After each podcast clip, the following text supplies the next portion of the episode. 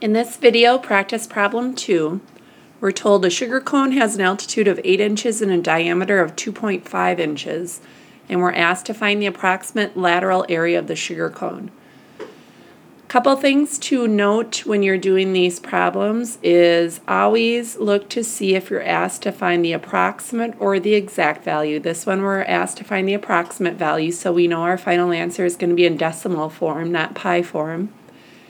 And Look to see if you're asked to find the total surface area or the lateral area. In this case, we're asked to find the lateral area.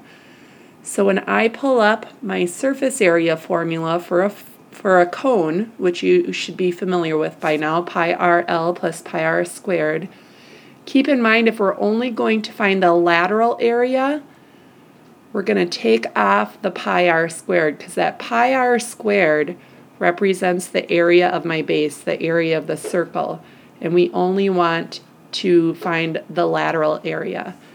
So I'm going to write that out as my new formula of a lateral area. And I'm just going to have a basic cone here so I can label my pieces.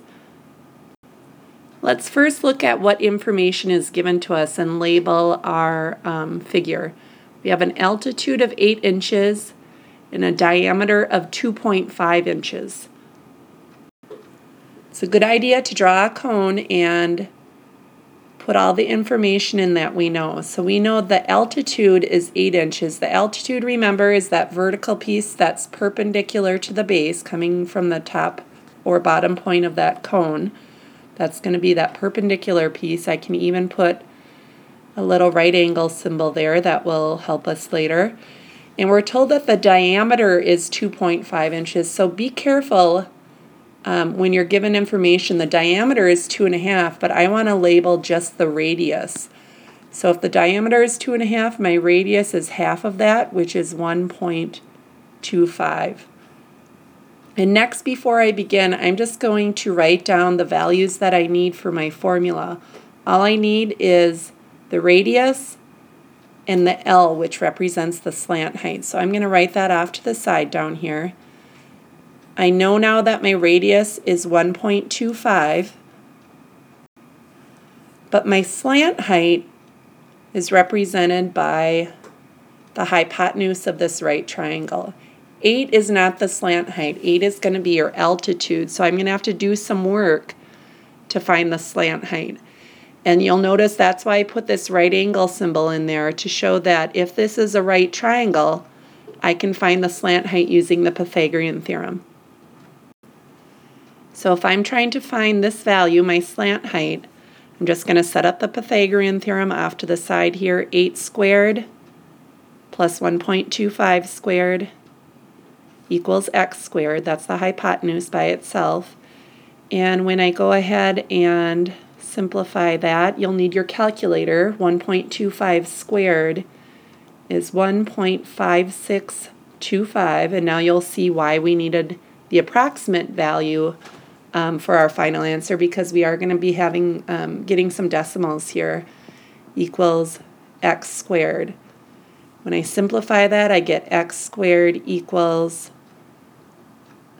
65.5625. It's important not to round. And when we take the square root of that, we're going to take the square root of both sides to solve for x. We get x equals 8.097. And we're not told um, what to round to on this one, but I'll tell you we're going to round our final answer to the nearest tenth. And we would be told that um, when we're doing homework or if we're doing a quiz or a test, we'd be very specific about that. And so when I round x equals 8.097, I'm going to put my slant height in as a value of 8.1 would be rounded to the nearest tenth. Now that I have the values, I can plug those into the formula for the lateral area, and I get lateral area equals pi times my radius times my slant height. And remember, because we want the approximate value, this is when you are going to use the pi button when we plug this all into the calculator. Um, plug in pi times 1.25 times 8.1. And it's important to use the pi button when you're calculating this and not round it to 3.14 until the end. When I plug that all in, I get 31.8086 and it goes on and on. I want to round, remember, to the nearest tenth. So my final answer, my lateral area of the sugar cone is 38, I'm sorry, 31.8 and because it is an area, I'm going to label that not not units. We're told it's inches, sorry. Inches squared is my final answer.